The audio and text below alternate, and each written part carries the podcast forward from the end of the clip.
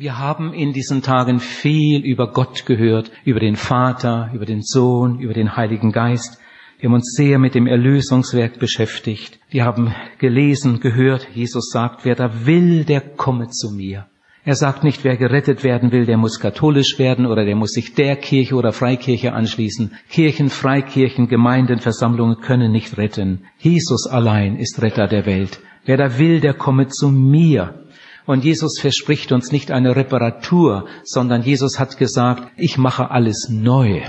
Und jetzt hört, ihr lieben Neubekehrten, als ihr euch bekehrt habt, als ihr zu Jesus gekommen seid, habt ihr zwei Dinge erlebt. Ihr habt eine Bekehrung und eine Wiedergeburt erlebt. Ich habe das irgendwann an einem Abend einmal gesagt, dass ich manchmal gefragt werde, warum ich das immer so betone, Bekehrung und Wiedergeburt, und warum ich das immer in dieser Reihenfolge sage. Mir ist das unheimlich wichtig. Wer gerettet werden will für die Ewigkeit, muss das erleben. Bekehrung und Wiedergeburt. Manchmal werde ich gefragt, ja, ist das nicht dasselbe? Nein, das ist nicht dasselbe, obwohl das zusammengehört und fast immer in einem zusammenhängenden Geschehen erlebt wird. Es sind trotzdem zwei Seiten, zwei Seiten eines zusammenhängenden Geschehens. Die Bekehrung ist mehr die menschliche Seite bei der Errettung und die Wiedergeburt ist mehr die göttliche Seite bei der Errettung, obwohl beide Male beide aktiv sind. Bei der Bekehrung gibt der Mensch und bei der Wiedergeburt gibt Gott. Bei der Bekehrung gibt der Mensch sein altes sündiges Leben und der Herr nimmt es weg. Und bei der Wiedergeburt gibt Gott das neue Leben in Jesus Christus und der Mensch nimmt es im Glauben an ihr lieben Neubekehrten, das habt ihr in diesen Tagen erlebt. Ihr seid mit eurer Sünde und Schuld zu Jesus gekommen, dem Heiland, dem Retter, und er hat euch eure Sünden vergeben. Und dann habt ihr euer Herz weit geöffnet und Jesus aufgenommen. Ihr habt es ihm gesagt, Herr Jesus, ich entscheide mich jetzt für dich. Ich nehme dich jetzt auf. Komm in mein Herz, komm in mein Leben. Ich will dein sein, du sollst mein sein. Ich will dir für immer gehören. In der Bibel steht, Jesus kam in diese Welt und die meisten nahmen ihn nicht auf. Und das ist ja immer noch so. Das sehen wir jeden Tag. Aber im nächsten Vers steht, allen denen aber, die ihn aufnahmen, denen gab er Macht, durch den Glauben an seinen Namen Gottes Kinder zu werden. Ihr habt Jesus aufgenommen. Jetzt seid ihr Gottes Kinder. Und ich habe das auch immer wieder betont, weil mir das wichtig ist und weil ich möchte, dass ihr, besonders die Neubekehrten, das wirklich wisst und mit diesem Wissen, mit dieser Überzeugung lebt. Normalerweise ist das eine einmalige Erfahrung. Man bekehrt sich und nimmt Jesus auf in sein Herz und Leben und wird ein Gotteskind, um dann mit Jesus in einem neuen Leben zu wandeln.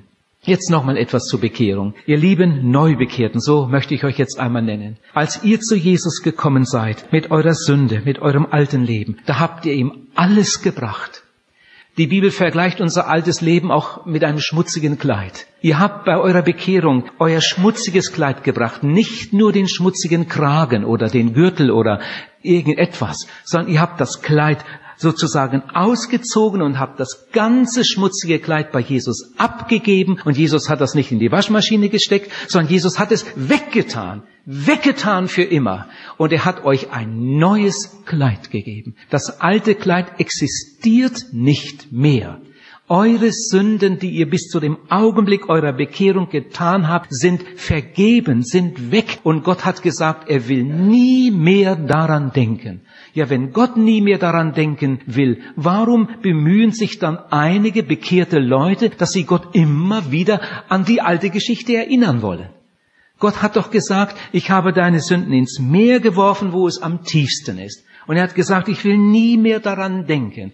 Ihr Lieben, die ihr euch bekehrt habt, ihr solltet in Zukunft nie mehr um Vergebung für eine Sünde bitten, die ihr vor dem Augenblick eurer Bekehrung getan habt. Die Sünden existieren nicht mehr, die sind weg. Ich glaube, dass auch an dieser Stelle oft Seelsorger einen ganz großen Fehler machen. Und Leute werden nie froh, weil sie immer in der Vergangenheit herumrühren. Bitte glaube das, das Alte ist vergangen und Gott will nie mehr daran denken.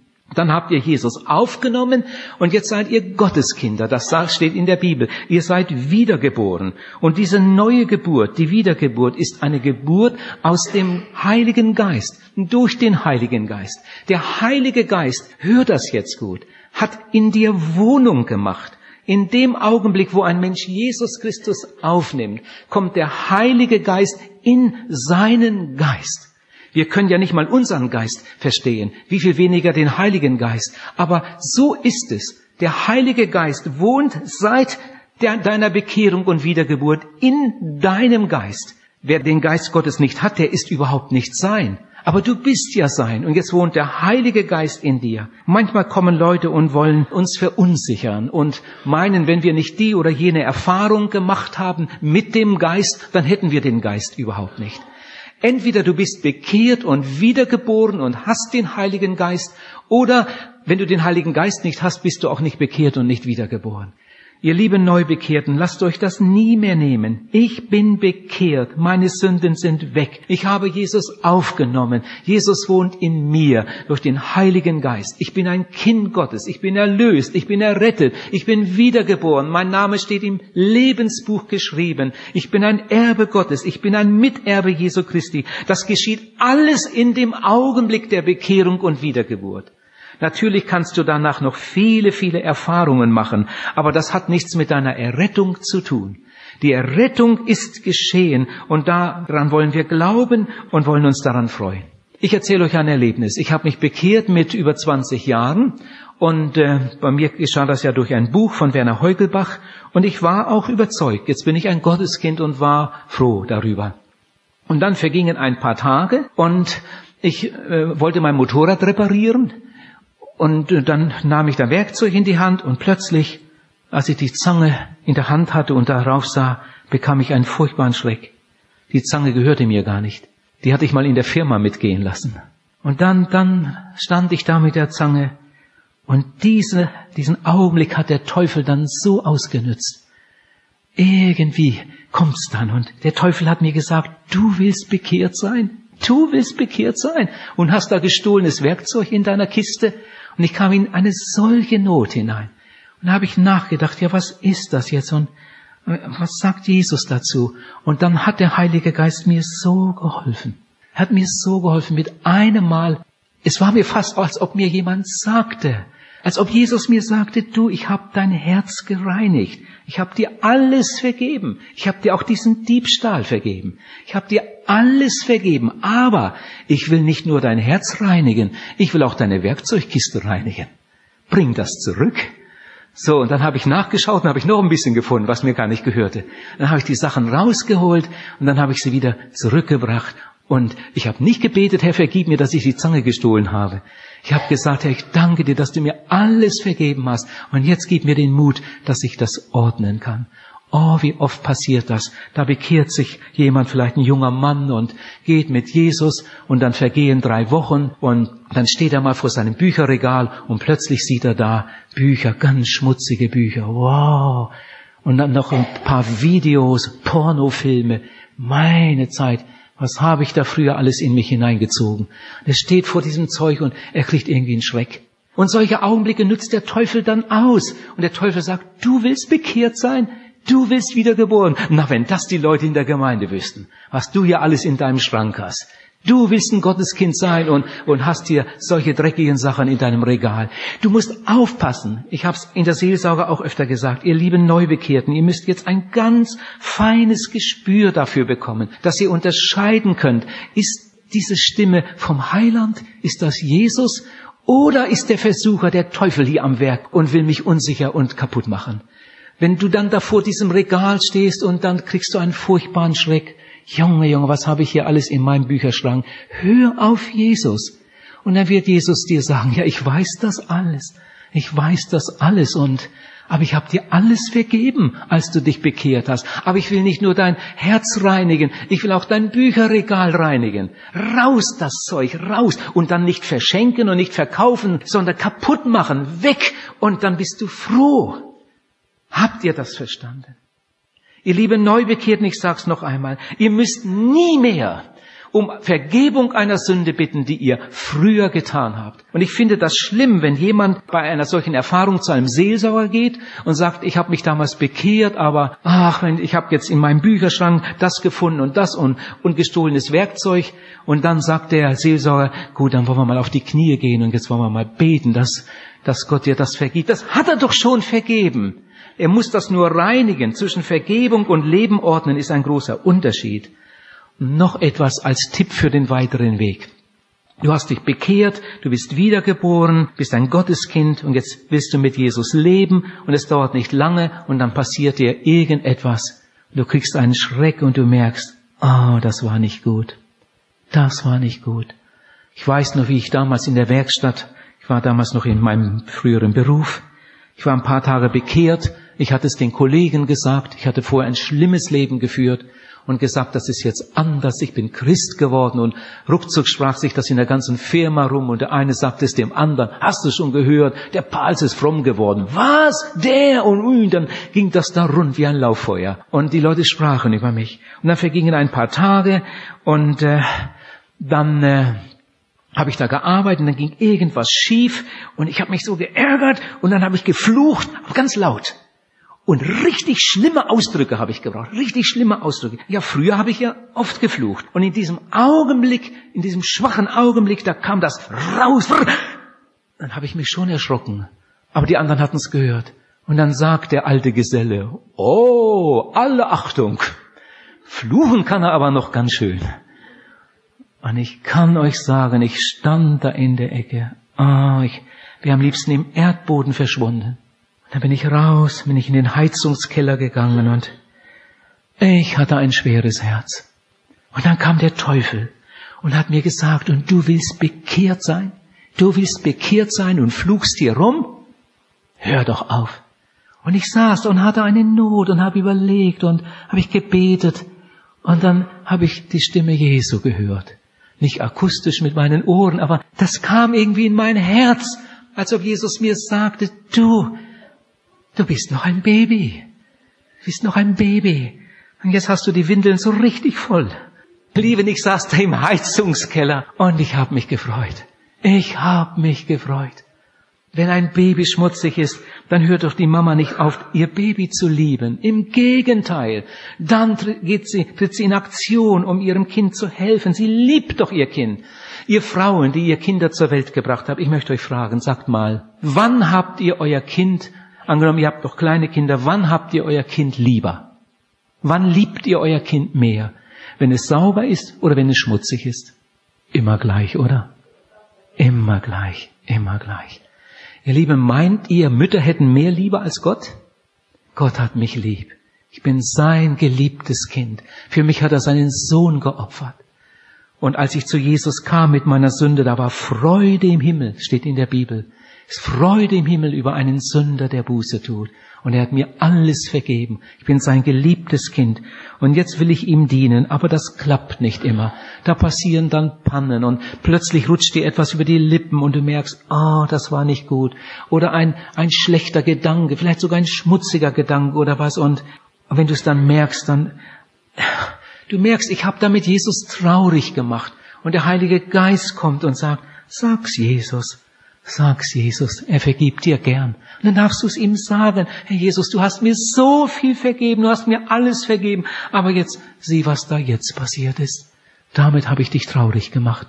Bitte vergib es mir. Nimm es mir weg. Und er nimmt es dir weg auf der Stelle. Und du darfst dich wieder freuen und glücklich sein. Ihr liebe Neubekehrten, ich wünsche euch ein ganz reiches gesegnetes Leben. Ich wünsche euch ein Siegesleben. Ich hoffe, dass ihr ganz schnell wachst im Glauben und dass ihr sogar Vorbilder für andere werden dürft. Jetzt zum Abschluss für die Neubekehrten noch drei ganz, ganz wichtige Gedanken, drei Voraus, Grundvoraussetzungen für ein siegreiches Leben. Erstens, ich wünsche, das würdest du dir so einprägen und das dann auch ausleben. Erstens, lies deine Bibel jeden Tag. Jeden Tag. Vielleicht stellst du deinen Wecker einfach mal zehn Minuten früher. Was ist das schon? Zehn Minuten früher. Und am Morgen liest du ein paar Verse in der Bibel. Ich habe dir einiges mitgegeben, schriftliches, einige Tipps. Du kannst es auch einfach so machen. Du nimmst das Neue Testament, fängst einfach vorn an, Matthäus Evangelium, und dann liest du diese Geschichte bis zur nächsten dicken Überschrift. Und am nächsten Morgen liest du die nächste Geschichte, die Geburt Jesu, bis zur nächsten Überschrift. Und dann die Weisen aus dem Morgenland, und dann die Flucht nach Ägypten und so weiter. Und jeden Tag liest du ein Stück weiter. Es gibt auch Leute, die sagen, oh, das ist mir zu wenig. Ich lese ein ganzes Kapitel. Und manche sagen, ich lese manchmal sogar zwei Kapitel am Morgen. Ob du jetzt fünf Verse liest oder, oder fünf Kapitel, ich denke, das ist nicht unbedingt so das Entscheidende. Aber dass du jeden Morgen deine Bibel, nicht die Bibel deiner Eltern, die sollen sie selbst behalten, deine Bibel, wenn du noch keine hast, kauf dir schnell eine, dass du jeden Morgen deine Bibel nimmst und etwas in deiner Bibel liest. Und dann legst du ein Lesezeichen rein oder machst einen Haken da an den Rand dass du weißt, bis da bin ich gekommen und morgen lese ich hier weiter. Und dann liest du das ganze Neue Testament durch. Vielleicht möchtest du zwischendurch auch noch in den Psalmen etwas lesen. Wenn du das Neue Testament durch hast, dann fängst du vielleicht im Alten Testament mal an. Aber ich würde immer, gerade in den ersten Jahren, wenn man gläubig ist, ganz viel im Neuen Testament lesen. Jeden Tag etwas im Neuen Testament und zwischendurch vielleicht auch etwas im Alten Testament. Lies deine Bibel jeden Tag. Mach das jeden Tag, jeden Tag, wenn möglich am Morgen. Jetzt das zweite. Bete jeden Tag. Bitte mach das. Bete jeden Tag. Und wenn du betest, bete hauptsächlich zu Jesus. Natürlich kannst du auch sagen, Vater im Himmel, ich danke dir, dass du mich angenommen hast und so weiter. Aber gerade jetzt in der ersten Zeit würde ich dir empfehlen, beschäftige dich ganz viel mit Jesus und bete ganz viel zu Jesus. Dank ihm immer wieder dafür, dass er dich gerettet hat. Überhaupt mit Danken sollten wir am Morgen anfangen. Und dann bitten wir auch. Dann bitten wir für uns und dann bitten wir für andere. Ich will dir mal zeigen, was man in kurzer Zeit alles machen kann. Angenommen, du hättest morgen wirklich nicht viel Zeit. Du hast die Bibel gelesen, vielleicht hast du nur fünf Minuten in der Bibel gelesen, so einige Verse, zehn Verse, hast einen Strich gemacht und ah, bist etwas in Zeitnot. Aber eine Minute nehme ich mir jetzt noch. Eine Minute. Und dann sagst du, Lieber Herr Jesus, ich danke dir, dass ich wieder erwacht bin. Ich danke dir, dass ich leben darf, dass du mir wieder einen neuen Tag schenkst. Herr, du weißt, dass ich Zeit verschlafen habe. Jetzt bin ich etwas in Zeitnot. Aber ich möchte jetzt doch noch bitten, dass du mich jetzt an deine Hand nimmst und dass du mich durch diesen Tag führst, dass du mich bewahrst. Herr Jesus, bitte setz mich heute zum Segen für andere. Ich möchte ein Vorbild sein in der Schule, in meiner Klasse oder am Arbeitsplatz. Ich bitte dich für meine Kollegen. Herr, ich möchte sie so gern mal einladen, aber ich bin so schüchtern. Bitte gib mir doch den Mut, dass ich über dich reden kann. Gib mir den Mut. Herr Jesus, segne meine Klasse oder meine Mitarbeiter. Segne meine Eltern und meine Geschwister. Du weißt, dass mein Vater noch nicht bekehrt ist. Lass ihn doch auch gerettet werden. Herr Jesus, und jetzt sei mit mir. Bewahr mich auf allen Wegen an diesem Tag und bring mich durch. Lass mich leben zu deiner Ehre. Danke, Herr Jesus. Aber jetzt muss ich zur Schule. Amen. Das war eine Minute. Ich wollte euch nur mal zeigen, was man in einer Minute alles sagen kann. Ist einer hier in der Versammlung heute Morgen, der ohne rot zu werden behaupten möchte, dass er morgen früh nicht eine Minute Zeit hat zum Beten? Ihr lieben Neubekehrten, bitte tut das. Bitte, bitte tut das. Betet jeden Tag. Lies deine Bibel jeden Tag. Bete jeden Tag. Und wenn es auch nur kurz wäre. Und dann noch das dritte. Bitte besuche die Gemeinde. Wenigstens einmal in der Woche. Wenn irgend möglich auch noch einmal in der Woche. In Hebräer Kapitel 10, Vers 25 steht, ihr dürft nicht versäumen die Versammlungen, wie einige sich das angewöhnt haben. Ich glaube, die Apostel hatten damals schon dieselben Nöte, äh, die heute die Gemeindeleiter haben. Es gibt Gemeindeglieder, die fehlen öfter, die fehlen sogar oft der Stuhl bleibt leer. Und dann sieht man das und ist wieder traurig. Was ist da los? Warum kommen die so unregelmäßig? Was ist das eigentlich? Ihr Lieben, wenn schon Menschen darüber traurig sind, wie viel mehr Jesus. Du solltest einmal diese Entscheidung bei dir getroffen haben. Ich muss dabei sein, wenn Gott und sein Volk sich versammeln. Alles andere ist zweitrangig. Ich muss dabei sein. Wenn Gott und sein Volk zusammenkommen. Da möchte Gott mir begegnen, da möchte Gott mit mir reden, da möchte Gott mich segnen und da möchte Gott mir Aufträge geben, da möchte Gott mich weiterbringen im Glauben, damit ich ein Segen werden kann für andere. Ihr liebe Neubekehrten, wenn ihr diese drei Dinge wirklich ernst nehmt, es gibt noch anderes, was zu sagen wäre. Aber das sind die drei Grundvoraussetzungen. Wenn ihr diese drei Dinge ernst nehmt, von Anfang an und jeden Tag in der Bibel lest und jeden Tag mit Jesus redet und regelmäßig die Versammlungen besucht, aber nicht irgendwo, bitte geh nicht zu den Zeugen Jehovas oder, oder was weiß ich, oder irgendwo in eine Kirche, wo der Pfarrer selbst nicht glaubt, was er sagt, sondern geh in eine lebendige Gemeinde, wo bekehrte, wiedergeborene Menschen sind, so wie zum Beispiel hier. Wenn ihr das ernst nehmt und auslebt, dann habe ich keine Sorge um euch.